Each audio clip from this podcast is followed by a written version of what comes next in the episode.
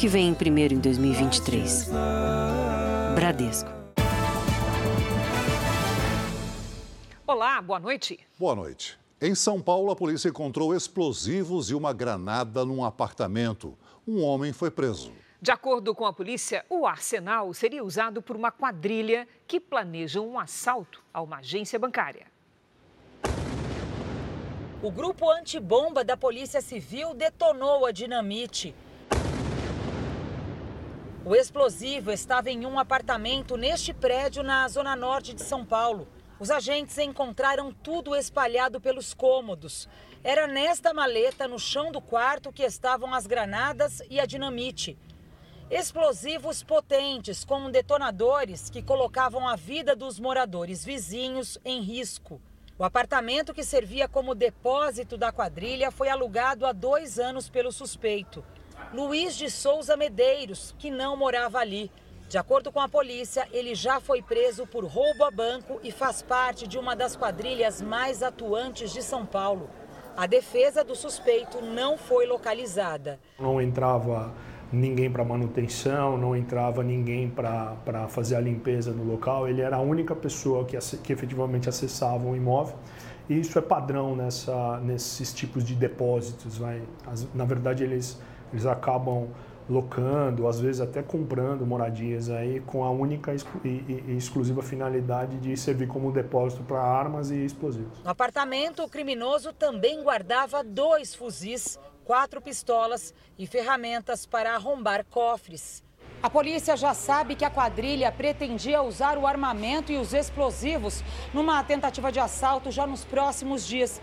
O alvo seria um banco que armazena joias valiosas e pedras preciosas penhoradas por clientes. O grupo tinha roupas falsas de policiais federais, perucas, máscaras para evitar o reconhecimento e até uma barriga falsa para tentar enganar os investigadores.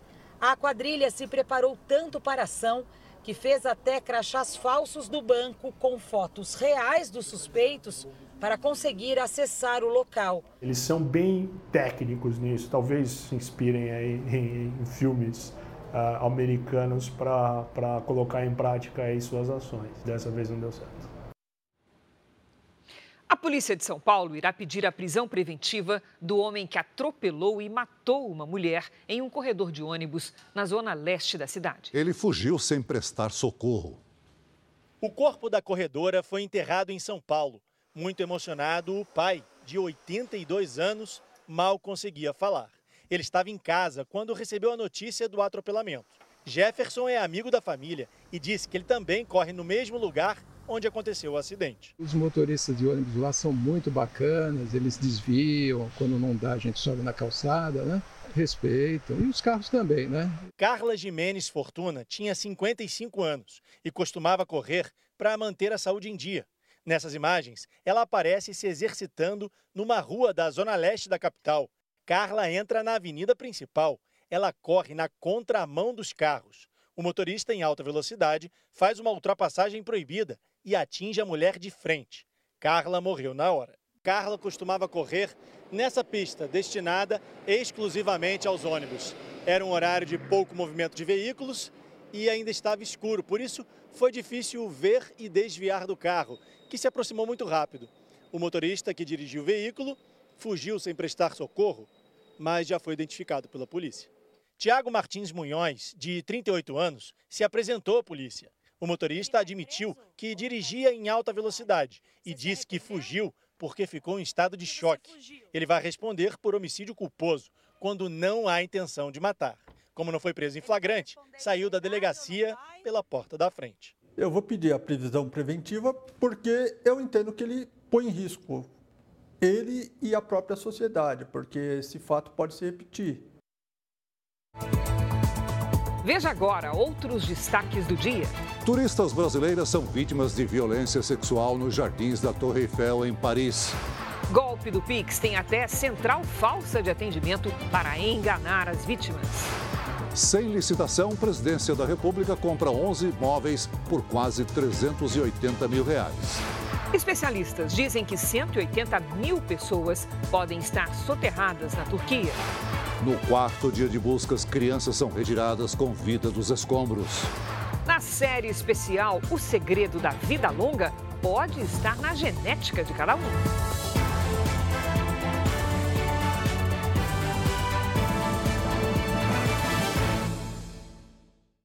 Oferecimento: cartões Bradesco, muito mais benefícios.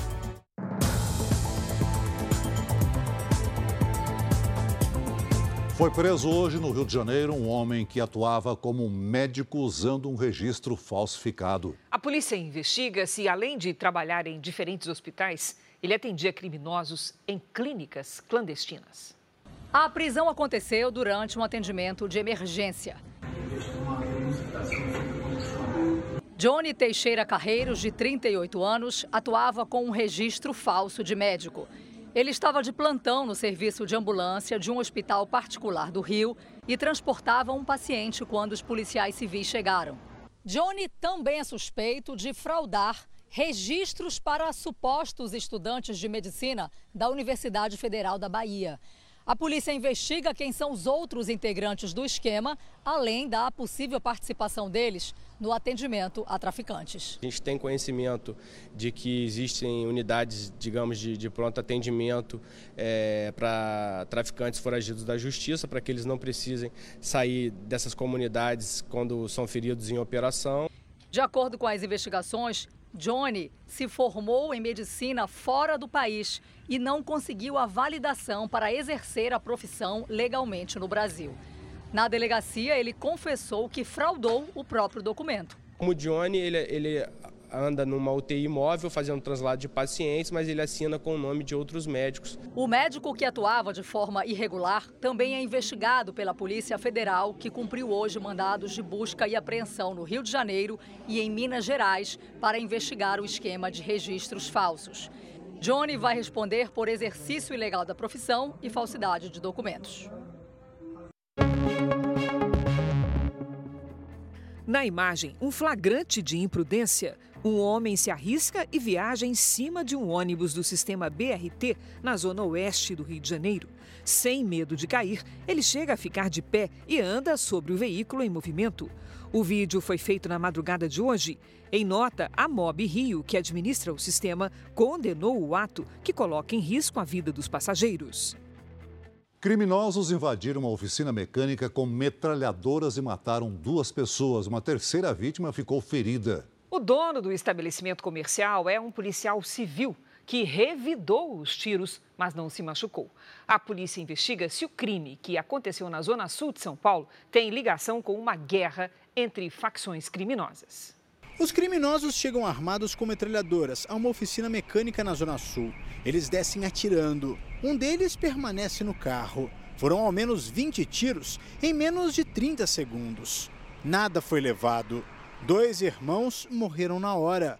Uma terceira vítima foi socorrida. O dono da oficina é um policial civil. Ele trocou tiros com os criminosos e não ficou ferido. A polícia investiga se o caso tem alguma ligação com a guerra entre facções que disputam território. Os conflitos entre o PCC e o grupo que dominava a região, os Pés de Pato, começaram ainda nos anos 90. Segundo o Ministério Público do Estado de São Paulo, as organizações criminosas prometem segurança para os moradores das comunidades. Mas, para isso, cobram um preço alto. As pessoas que estão lá têm baixa renda e são obrigadas a consumir ou a comprar determinado serviço. Os pés de pato têm características de milícia. Eles exploram serviços clandestinos como TV a cabo, internet e até a venda de gás e água. E ainda extorquem dinheiro de comerciantes. Já o PCC é uma organização que tem como principal atividade o tráfico de drogas, com hierarquia definida, e os chefes que comandam inclusive tribunais do crime. Eu vendo a proteção aqui na comunidade Ninguém Rouba, aqui somos unidos, eles ficam refém da própria criminalidade desses líderes.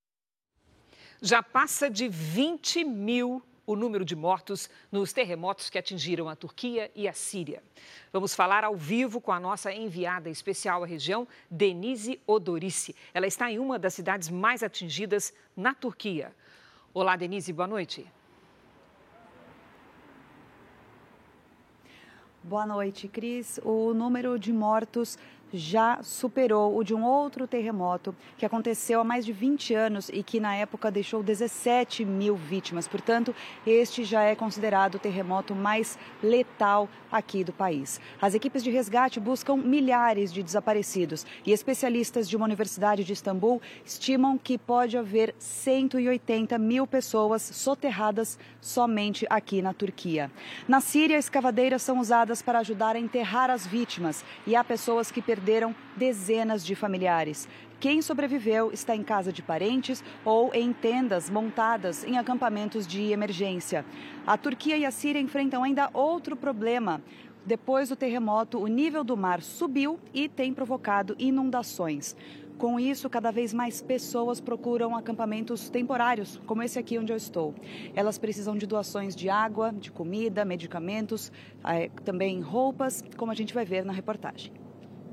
Os moradores de Nurdage, na Turquia, estão desolados. A cidade está no centro da área afetada pelos terremotos no começo da semana. Alguns dias depois do terremoto, o que a gente mais vê são moradores das cidades afetadas tentando recuperar alguns objetos pessoais, o que for possível. Então, essa família aqui, por exemplo, a gente está vendo, eles estão nesse momento guardando cobertores, roupas, porque eles vieram até o apartamento em que moravam, estão colocando dentro deste carro para ver se uh, conseguem ainda preservar alguma coisa do que tinham, porque olha o estado que ficou o prédio em que eles moravam, tudo perdido, Mehmet vivia aqui com a família e conta que agora todos estão dormindo do lado de fora, junto a outros desabrigados. A poucos metros, um outro prédio também desmoronou. Quase 100 pessoas moravam no local. Os socorristas pedem silêncio para ouvir possíveis sobreviventes. Apesar de toda a esperança, a família recebe uma má notícia. Umit diz que perdeu cinco familiares no desabamento. Não tivemos nem tempo ainda de ficar tristes. Estamos em choque, conta o homem. No ar, muita poeira e cheiro de queimado. E o som de máquinas funcionando sem parar. Isso é o que restou de um centro comercial nessa cidade. Tem muito caco de vidro no chão porque as vitrines explodiram. Tem pedaços enormes de vidro balançando que podem cair a qualquer momento. É uma situação muito perigosa. Não tem nem condição, nesse momento, das autoridades civis eh, isolarem o local diante do caos né, que está acontecendo aqui. Quem conseguiu lugar nas tendas da Defesa Civil do país se considera privilegiado Sumaia, de 15 anos, conta que ela e a família saíram de casa na madrugada de segunda-feira apenas com a roupa do corpo. E assim como todos os outros, agora depende de doações. Perto da fronteira com a Turquia, na cidade síria de Jandaíris, um acampamento temporário também foi montado. Este homem conta que a família dormia na hora do terremoto. Todos conseguiram escapar, mas gostariam de ter mais roupa para proteger as crianças do frio. O trabalho das equipes de resgate segue sem descanso na Turquia e na Síria. Equipes internacionais se somam a milhares de voluntários que não medem esforços para encontrar sobreviventes. O silêncio que os socorristas pedem para tentar ouvir pedidos de socorro agora foi quebrado pela música. O bombeiro canta para acalmar a menina que está presa embaixo do concreto. Nesse outro ponto, equipes de salvamento conversam para tranquilizar mãe e filho durante o resgate.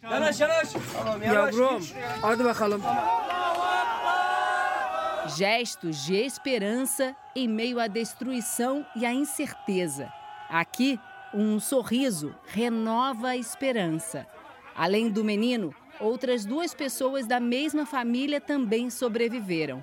E até o choro é comemorado. Foi assim na hora do salvamento de Mert Tatar, retirado de um buraco 80 horas depois do terremoto. Lágrimas, não só de quem é salvo, mas dos milhares de bombeiros e voluntários. O socorrista da Hungria não conteve a emoção ao salvar um menino de um ano e seis meses. Milhares de crianças estão entre as vítimas da tragédia. Entre elas, recém-nascidos, como esses 16 bebês que foram transferidos no jato presidencial para um hospital da capital Ankara. A cada resgate, o cuidado de um trabalho em equipe. Muitos animais também já foram resgatados. Durante todo o salvamento, o cão recebe carinho e água das equipes. Os heróis dessa tragédia têm diferentes nacionalidades. Cerca de 70 países participam das operações de resgate na Turquia e na Síria. Só aqui da União Europeia foram enviadas 1.600 equipes, além de 100 cães farejadores. A brasileira Adriana dos Santos está numa das regiões mais atingidas e traz boas notícias. É, chegou pão, água para as pessoas e isso me deixa muito feliz porque hoje eu consigo ver que as pessoas podem estar mais em segurança. Na Síria, chegou hoje o primeiro comboio de ajuda humanitária da ONU. A guerra civil tem atrasado o socorro. E só quem passa pela terrível experiência, como a brasileira Adriana, sabe o quanto a solidariedade é importante. As equipes chegaram da França, de Portugal, do Brasil e cada lugar é muito interessante, é muito importante que aconteça isso. Em Brasília, a presidência da República comprou 11 móveis sem licitação que custaram 379 mil reais aos cofres públicos. Quem tem as informações é o repórter Alessandro Saturno, direto de Brasília. Boa noite, Alessandro. Olá, Celso. Boa noite para você, para a Cris e a todos que nos assistem. Olha só, diante dessa compra por parte do governo, partidos da oposição já pediram ao Tribunal de Contas da União que investigue todas essas aquisições. São móveis para escritórios, como, por exemplo, mesas e cadeiras. A justificativa é a necessidade de recomposição do mobiliário do Planalto, principalmente por conta dos atos violentos que ocorreram em 8 de janeiro. Naquele dia, houve extravio e destruição de móveis do Palácio do Planalto. A compra, inclusive, já foi publicada no Diário Oficial da União. O maior contrato chega a quase 190 mil reais. Por meio de nota, o Planalto disse que, diante desse inédito extravio e destruição, a compra foi necessária para refazer o patrimônio da presidência da República. Cris Celso. Obrigado, Alessandro. O presidente Lula desembarcou agora há pouco nos Estados Unidos, onde vai se encontrar amanhã com o presidente americano Joe Biden. Nosso enviado especial, Luiz Fara Monteiro, traz os detalhes. Boa noite, Fara. Boa noite, Celso, Cris e a você que nos acompanha. O presidente Lula ficará hospedado aqui, na residência oficial para convidados do governo americano, a Blair House, que fica bem perto da Casa Branca. O encontro com Joe Biden será nesta sexta-feira à tarde. E na agenda, temas como a defesa da democracia, o combate também à pobreza e à fome e, é claro, ampliação das relações comerciais. No ano passado, os dois países negociaram mais de 450 bilhões de reais. Os Estados Unidos são o segundo parceiro comercial do Brasil, atrás apenas da China. Lula está acompanhado dos ministros das Relações Exteriores, Mauro Vieira, da Fazenda, Fernando Haddad, do Meio Ambiente, Marina Silva e da Igualdade Racial, Aniele Franco. O presidente e a comitiva retornam ao Brasil na manhã de sábado. Crise Celso. Obrigado, Fara.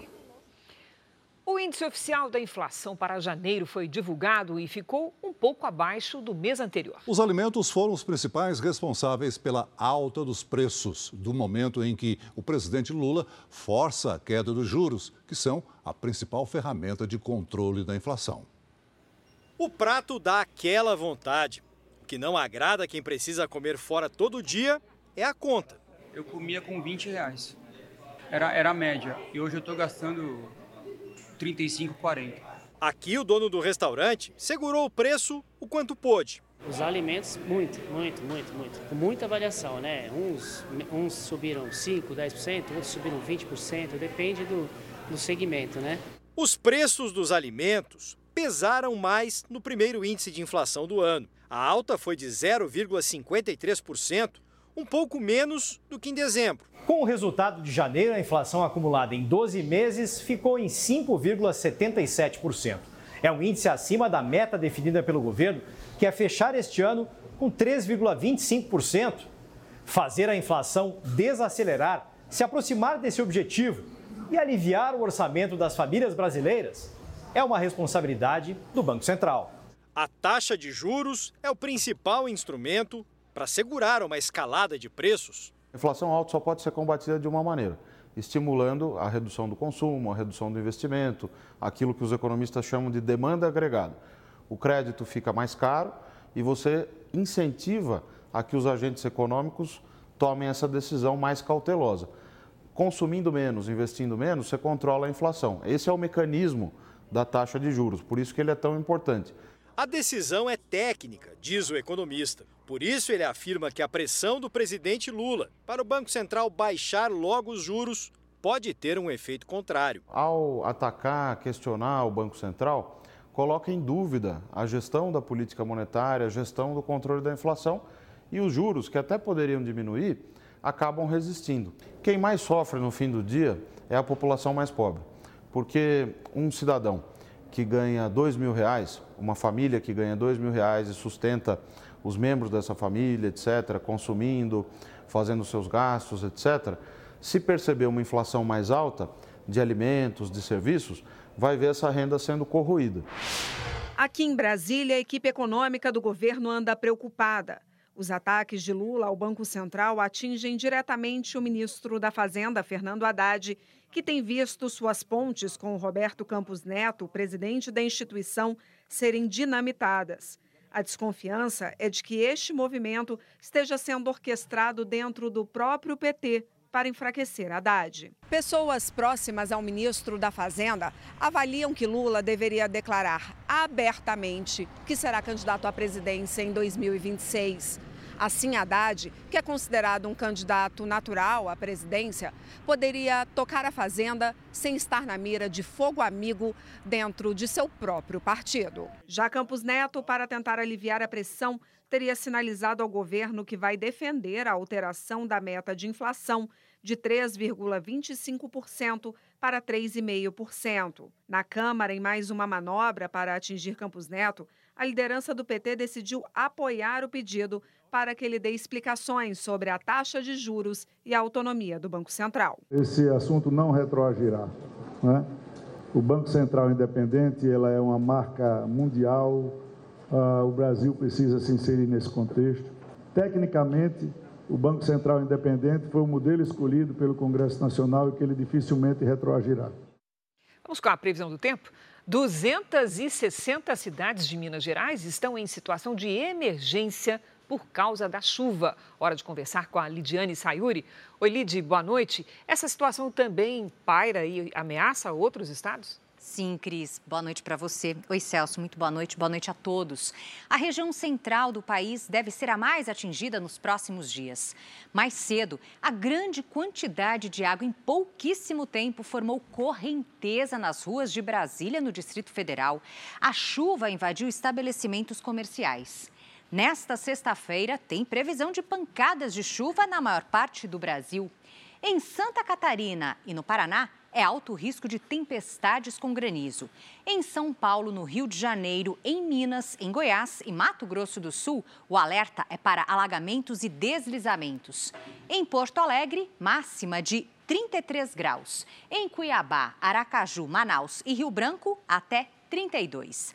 Na capital fluminense, a chuva aperta na sexta-feira à noite e pode causar transtornos. No sábado e no domingo, pancadas rápidas à tarde e máximas acima dos 32 graus. Em São Paulo, a sexta começa com tempo firme, mas já no fim da manhã, as nuvens crescem e os temporais tomam conta da cidade. À tarde, faz até 29 graus. O Tempo Delivery de hoje é para a professora Paula de Jequié, na Bahia, Lili. Opa, muito obrigada, professora, pelo carinho. Olha, os próximos dias serão de muito sol, algumas nuvens e chuva rápida à tarde e à noite. Calor de pelo menos 30 graus até domingo. Previsão personalizada para qualquer cidade do Brasil e do mundo é aqui no Tempo Delivery. Basta usar a hashtag você no JR para fazer o pedido. Cris, Celso. Valeu, Lidi. Até amanhã, Lidi. Você vai ver a seguir. Turistas brasileiras denunciam ter sido vítimas de violência sexual nos jardins da Torre Eiffel, em Paris. 2 milhões e meio de pessoas receberam o Auxílio Brasil de forma irregular. Alerta de golpe. Criminosos fingem ser funcionários de bancos para convencer clientes a transferir dinheiro.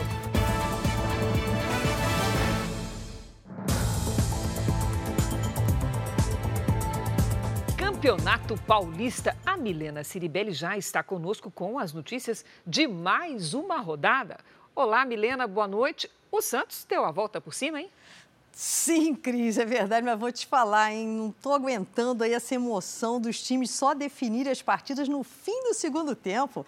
Meu Deus, mas não é tá fácil, tudo não. certo. É. Boa noite para você, Celso. Boa noite a todos. Pois é, na Vila Belmiro, então, a torcida fez as pazes com o time. A vitória sobre o São Bento era tudo que o Santos precisava para deixar a crise para trás.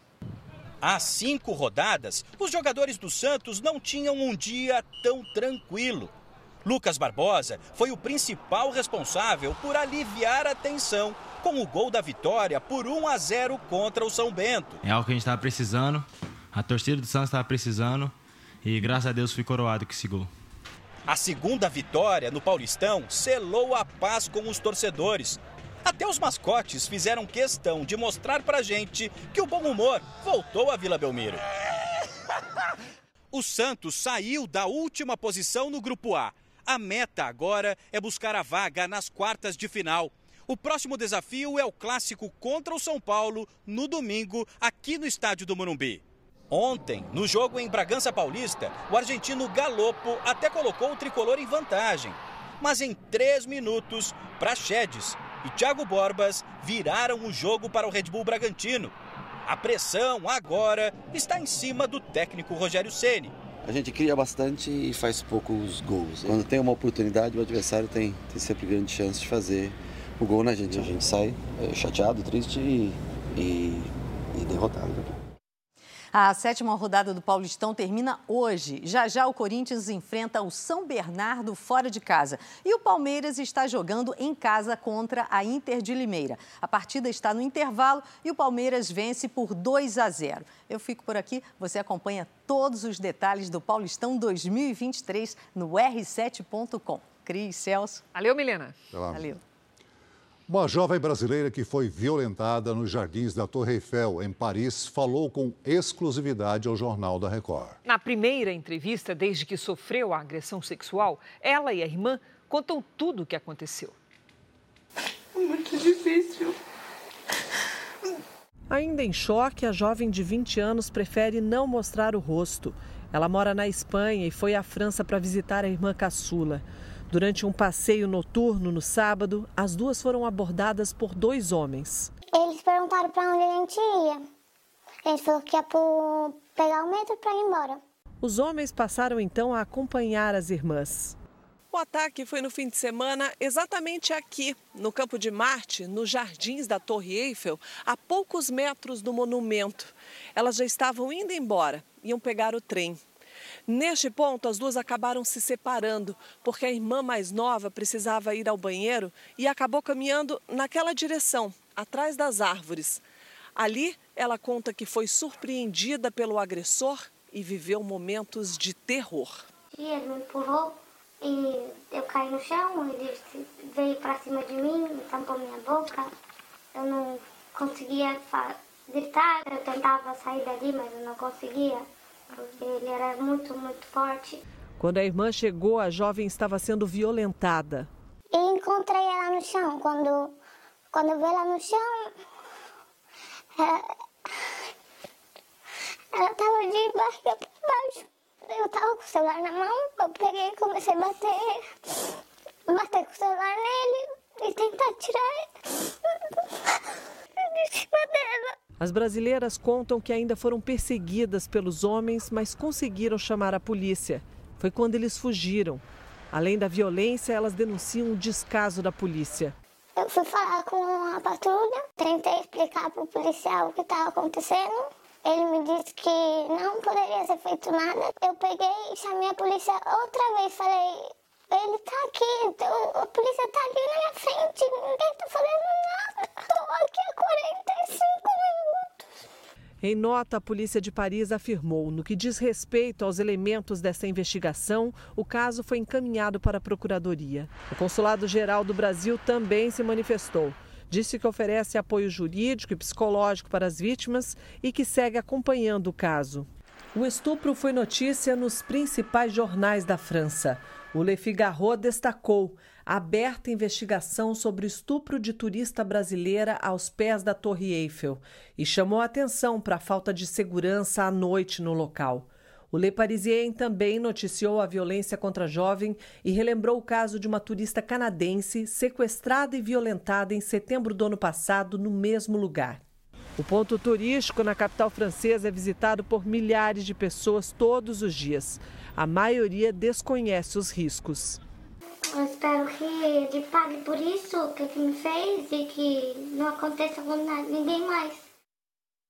Aqui no Brasil, uma conversa simpática ao telefone, dados pessoais que ninguém tem acesso. É o que basta para criminosos aplicarem um golpe que parece cada vez mais comum tudo começa com um contato feito pelo celular.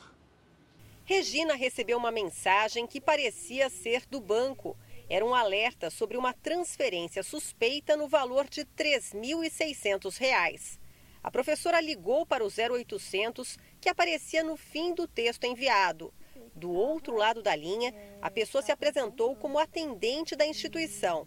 Era muito convincente e tinha até o CPF dela foi assim me envolvendo, me envolvendo, e eu não tive mais dúvida que eu não estava no banco. Tanto que depois, quando a gente é, terminou o atendimento, ele falou para eu avaliar ele, aí eu ainda respondi, é 10, sem dúvida, sem dúvida é 10. Regina não sabia, mas estava sendo vítima de um novo tipo de golpe. Durante a conversa, o criminoso fez alertas sobre transferências financeiras que ela não fez e conseguiu convencê-la de que para receber de volta R$ 9.900 teria que digitar um código pelo aplicativo do banco. Quando percebeu que havia autorizado o pagamento de um boleto, o dinheiro já havia saído, desta vez de verdade, da conta dela. Ligamos para o mesmo número e a central telefônica do golpe está em pleno funcionamento. O criminoso tentou me convencer a fazer um procedimento para evitar uma suposta fraude. A senhora tem outro telefone cadastrado e autorizado para transações? Nas redes sociais, são muitos os relatos de pessoas que dizem ter recebido nos últimos dias mensagens ou telefonemas parecidos. Para esta vítima, o golpista disse que a conta bancária dela estava bloqueada e recomendou procedimentos para desfazer transações desconhecidas. A principal dúvida é como criminosos têm acesso a dados sigilosos dos clientes dos bancos. Especialistas dizem que só há dois caminhos: alguma falha no sistema de segurança das instituições financeiras ou o celular da vítima pode ter sido clonado. Quem cai no golpe pode enfrentar dificuldades para receber o dinheiro de volta. Este advogado faz um alerta. A primeira providência ou estar atento se é, a chamada ela pede dados pessoais ou dados bancários. Porque nenhuma instituição financeira ela pede que você informe seus dados. A Polícia Militar do Rio de Janeiro expulsou o sargento Rony Lessa, acusado de matar a vereadora Marielle Franco e o motorista Anderson Gomes, em março de 2018. Segundo a PM, ele foi excluído por conduta considerada execrável. Ele está preso desde 2019. O Rio Grande do Sul recebeu o primeiro lote com 30.400 doses de vacina bivalente contra a Covid-19. A distribuição aos municípios deve começar amanhã e a vacinação na semana que vem. O imunizante bivalente protege contra a cepa original do coronavírus e contra as variantes que surgiram depois. A Polícia Rodoviária Federal e o IBAMA apreenderam uma grande quantidade de madeira em Jacundá, no Pará. As toras foram cortadas sem autorização dos órgãos responsáveis. As multas pelo desmatamento ilegal somam quase 2 milhões de reais. O ministro do Desenvolvimento Social, Wellington Dias, estima que 2 milhões e meio de famílias recebam o Auxílio Brasil indevidamente. Para tentar evitar o endividamento de famílias de baixa renda, o governo federal diminuiu os descontos nos valores dos benefícios sociais para quem pegou o empréstimo consignado. A nova regra já era esperada e começou a valer nesta quinta-feira, após a publicação de uma portaria do governo federal. Foi reduzido de 40% para 5% o limite de desconto para empréstimos consignados do Auxílio Brasil, que o governo pretende voltar a chamar de Bolsa Família. Isso quer dizer que o beneficiário não poderá comprometer mais de 5% do que recebe com o empréstimo. O número de parcelas para pagamento do consignado foi limitado a seis e os juros não podem ser superiores a 2,5% ao mês. A intenção é evitar que as famílias se endividem e não recebam o suficiente para se sustentar. A partir do mês que vem, o governo começa a pagar os 150 reais a mais para as famílias que têm crianças de até 6 anos de idade. O pagamento vai ser feito depois que o Ministério da Cidadania concluir uma revisão dos beneficiários do programa social. Cerca de 21 milhões de pessoas recebem o Auxílio Brasil. O ministro Wellington Dias disse que há um grande número de pessoas recebendo os recursos de forma indevida. Há indícios de que aproximadamente 2 milhões e meio tenham ali é, uma chance muito grande de não preencher é, os requisitos. Estão ali, é, vamos dizer assim, ilegalmente, indevidamente. Então, a revisão do cadastro, aprovamos ontem é, a pactuação com estados, municípios e os setores sociais na comissão tripartite. Não é razoável num país com tanta gente com fome, pessoas com 8, 9, 10 salários mínimos é, de renda recebendo não é, o Bolsa Família. E você pode ver a entrevista completa do ministro do Desenvolvimento e Assistência Social, Wellington Dias, no portal R7, na Record News, nas redes sociais do Jornal da Record e no Play Plus. A Polícia Federal concluiu que o governador afastado do Distrito Federal, Ibanês Rocha, não foi omisso diante dos ataques às sedes dos três poderes no mês passado. Então vamos ao vivo a Brasília com o nosso colega Clébio Cavagnoli, que tem mais informações. Olá, Clébio, boa noite. Olá, Cris, boa noite a você, a Celso e a todos. A conclusão da Polícia Federal consta em um relatório enviado ao Supremo Tribunal Federal depois de uma perícia no celular do governador afastado. Segundo o documento, já no dia anterior aos ataques, em 7 de janeiro, Ibanez Rocha manteve contato com autoridades do governo federal, do Congresso e também do Supremo, além de órgãos de segurança do Distrito Federal. Tudo para planejar o esquema de segurança para os atos marcados na Praça dos Três Poderes. O relatório diz ainda que Ibanez não desfez ordens para facilitar o vandalismo, nem omitiu informações no processo de investigação. Governador ainda está afastado por ordem do STF, mas a defesa dele pretende usar o documento para pedir o retorno de Banês ao cargo. Cris, Celso. Obrigada, Clébio. A Justiça revogou a prisão domiciliar de Sérgio Cabral, mas o ex-governador do Rio de Janeiro vai ter que cumprir medidas cautelares, como o uso de tornozeleira eletrônica, entregar o passaporte e se apresentar todo mês a uma autoridade judicial. Nesse processo, Sérgio Cabral foi condenado a 45 anos de prisão por corrupção. Veja a seguir: médicas zombam de paciente em pronto-socorro e acabam demitidas. Blindagem de carros para no país depois da revogação do decreto de armas. Na série especial, cientistas buscam na genética a fórmula para longevidade.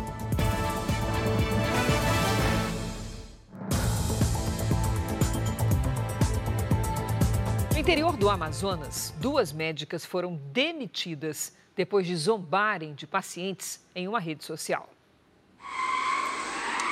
E aí, tu começa a estourar essas crianças gritando? Isso mesmo. Sendo exorcizada a criança. A publicação foi feita enquanto as duas médicas trabalhavam num hospital da cidade de Maués, a 250 quilômetros de Manaus. Em nota, a prefeitura classificou o caso como antiético e desumano e exonerou as funcionárias.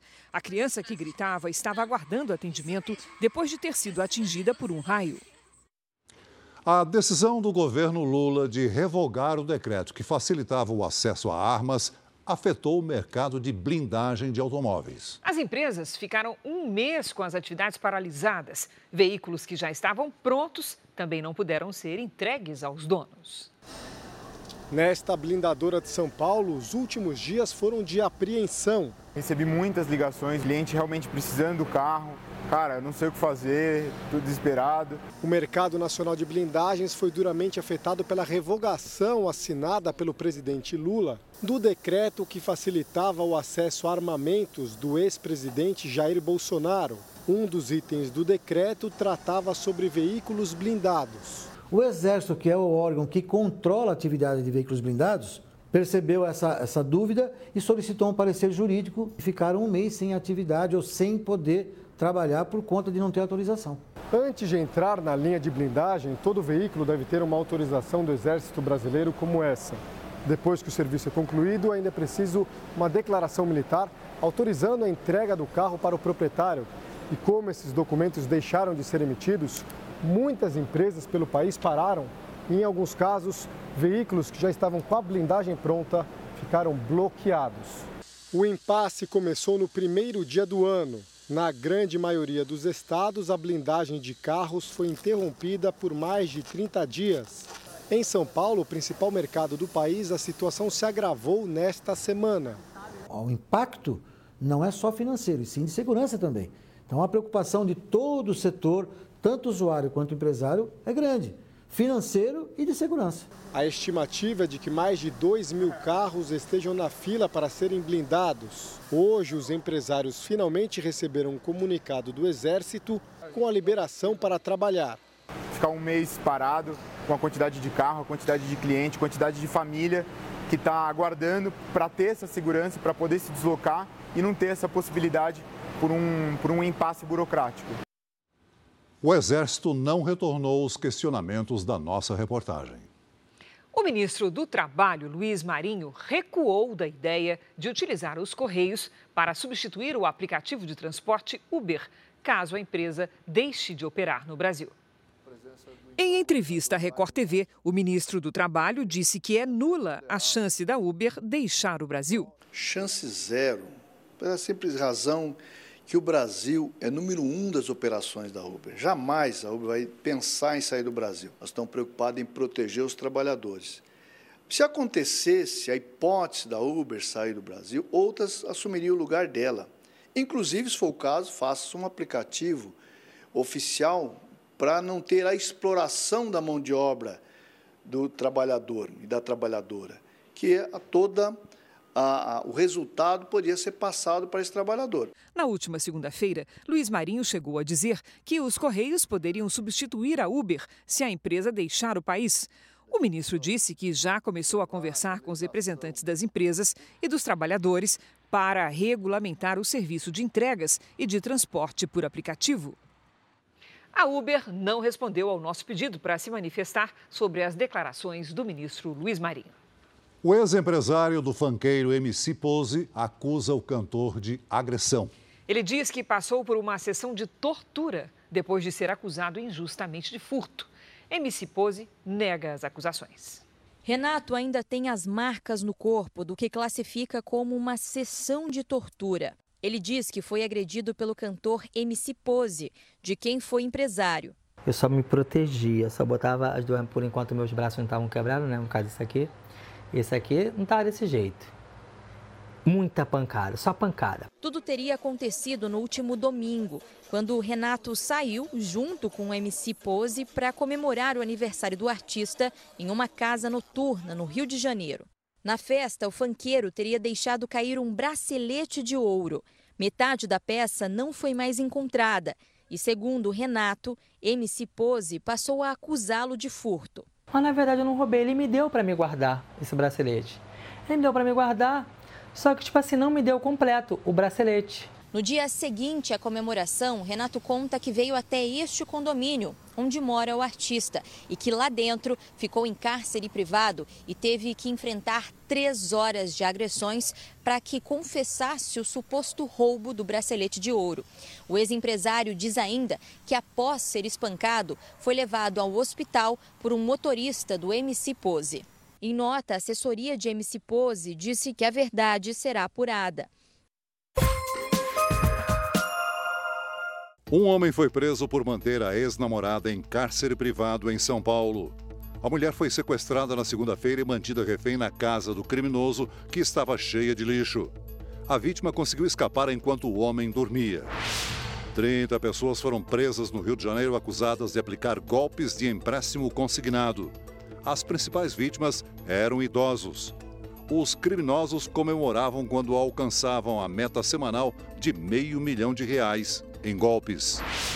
Uma força-tarefa deflagrou uma operação contra uma facção criminosa paulista que tenta ampliar a atuação em Santa Catarina. O objetivo foi cumprir 71 mandados de prisão preventiva em 10 estados. 19 pessoas ficaram feridas depois que um ônibus de turismo tombou em Marechal Cândido Rondon, no Paraná. Os passageiros voltavam de uma feira de agronegócio.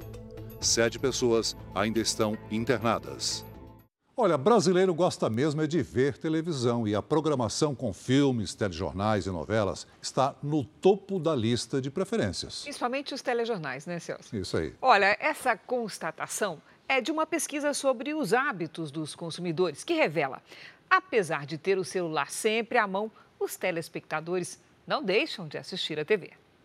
O escritório é em casa e a rotina da Madalena é em frente ao computador, com o celular na mão para trocar mensagens e para ver vídeos que fazem parte do trabalho dela. Tem tela o tempo todo. O tempo todo estou ligada na tela. Isso é, faz parte já do meu, do meu trabalho diário. Quando o trabalho termina, é hora de dar uma pausa, se desligar dessas telas. Os momentos de descanso são para aproveitar com o que a Madalena costuma fazer para relaxar. E aí a preferência é por outra tela. É na TV que a Madalena vê as notícias. Gosta também de séries e filmes, experiências que não cabem na tela do celular. Outra experiência, sem dúvida. Te envolve, você já senta de uma, de uma forma diferente, você se relaxa, você tem uma percepção de entrar um pouco na cena, né? Os brasileiros, em geral, pensam como a Madalena. Um levantamento feito por uma empresa de pesquisa de mercado e consumo mostra que nove em cada dez entrevistados preferem a TV. Cinco de cada dez também assistem a vídeos no celular. A TV continua sendo a queridinha do brasileiro, porque a TV, quando a gente olha esses números, a gente percebe que é o maior entretenimento do brasileiro. Porque ele já está dentro da casa, ele não tem custo. Então acho que a TV é vida longa, vida longa para a TV aberta. Segundo a pesquisa realizada no mês passado, o que os brasileiros mais gostam de ver, depois de filmes e séries, são os telejornais. Um hábito diário de seis em cada dez pessoas. Entre os motivos da preferência, os entrevistados destacam a necessidade de se manterem informados sobre situações da vida real, além da credibilidade dos profissionais que trabalham nos programas jornalísticos e telejornais das emissoras. Por que ele vê o telejornal na TV? É, a gente tem um histórico de pesquisas onde a gente identifica que a confiança na informação está no telejornal. A grande maioria do brasileiro, ele recebe uma informação, ele quer conferir essa informação, se é confiável, se tem credibilidade, ele vai para o jornal aberto, para o jornal da TV aberta. Outro grande interesse entre os telespectadores são as novelas. Pelo menos três em cada dez acompanham diariamente as tramas das grandes produções. Não adianta insistir. Ressaltam entre as razões o gosto pelo formato das novelas e o entretenimento. Uma forma de relaxar e de se desligar da rotina enquanto assistem às histórias. Esse interesse pelo jornalismo e pela dramaturgia mostra a força da TV aberta, que continua sendo uma preferência do público brasileiro. O brasileiro gosta de se identificar com as coisas. E isso a TV aberta traz, seja na programação normal de telejornal, novela ou alguma dessas ações, seja selecionando filmes que tenham afinidade com o brasileiro. Você acaba fazendo parte né, do conteúdo que você está assistindo. Agora a nossa série especial. Além de exercícios físicos e de uma boa alimentação, o segredo da longevidade também pode estar no nosso DNA. Pesquisas no Japão e nos Estados Unidos descobriram genes ligados ao envelhecimento precoce e outros que podem proteger as células para aumentar a expectativa de vida.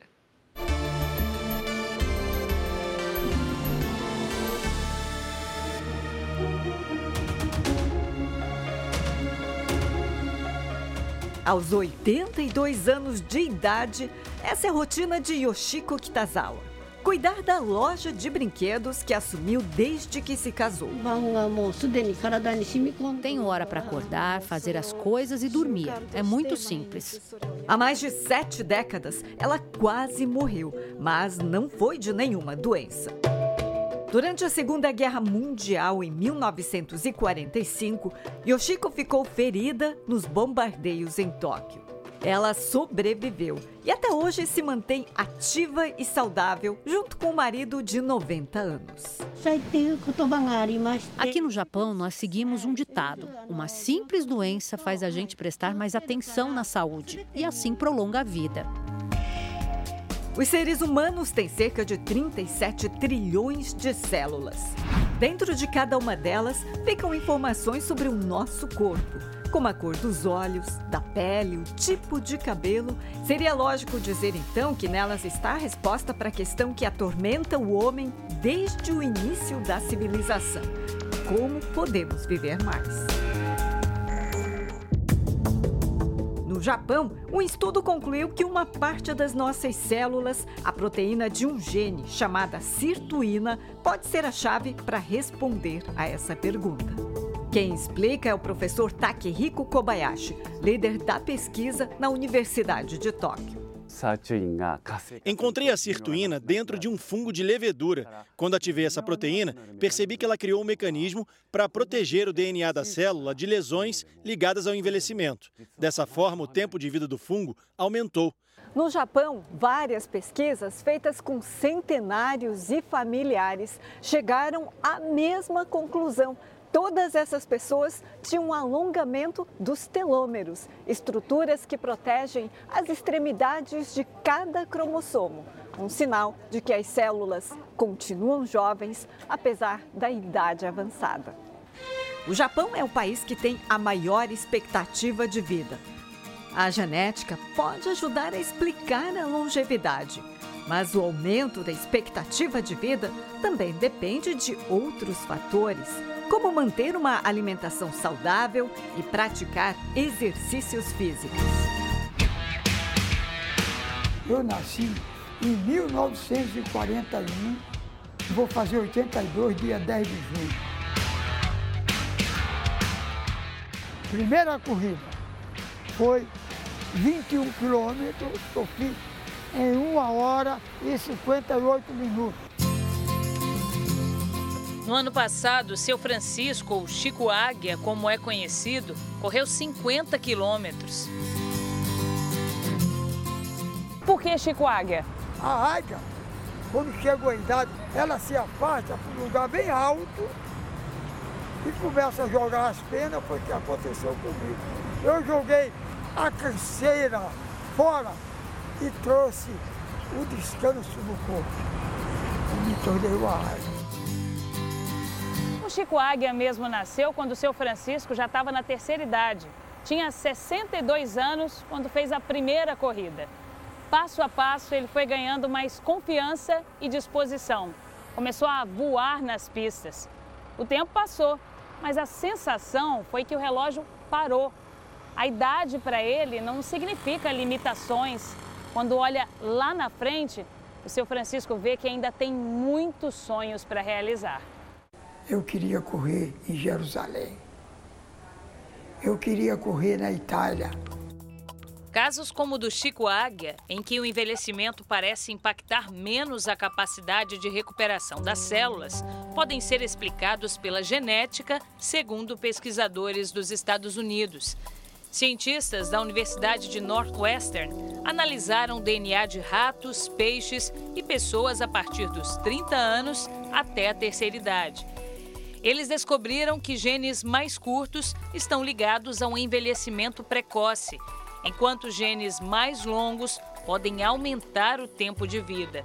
As pessoas que sentiam menos o peso da idade tinham atividade mais intensa nessas células de genes mais longos. Além de correr diariamente, Chico Águia é zelador nessa creche na zona norte do Rio. É aqui também que ele vive com a filha e a neta. Geralmente os atletas têm distensão, têm problema de tendinite na panturrilha. O meu pai não tem nada, absolutamente nada. Nem um resfriadinho? Não. Dificilmente você vê o meu pai ficando doente. E se o senhor pudesse dar um conselho para uma pessoa jovem que quer chegar aos 81 com essa saúde que o senhor tem, qual conselho seria? É procurar se alimentar conforme eu me alimento, com verdura, tomar suco, para de fumar, porque o fumo também tira o fôlego da gente. O senhor quer viver até quantos anos, seu Chico? Eu, segundo o povo está dizendo que eu vou passar dos 100. E quero mostrar ao povo que eu vou chegar lá. Correndo? Correndo. Descalço? Descalço.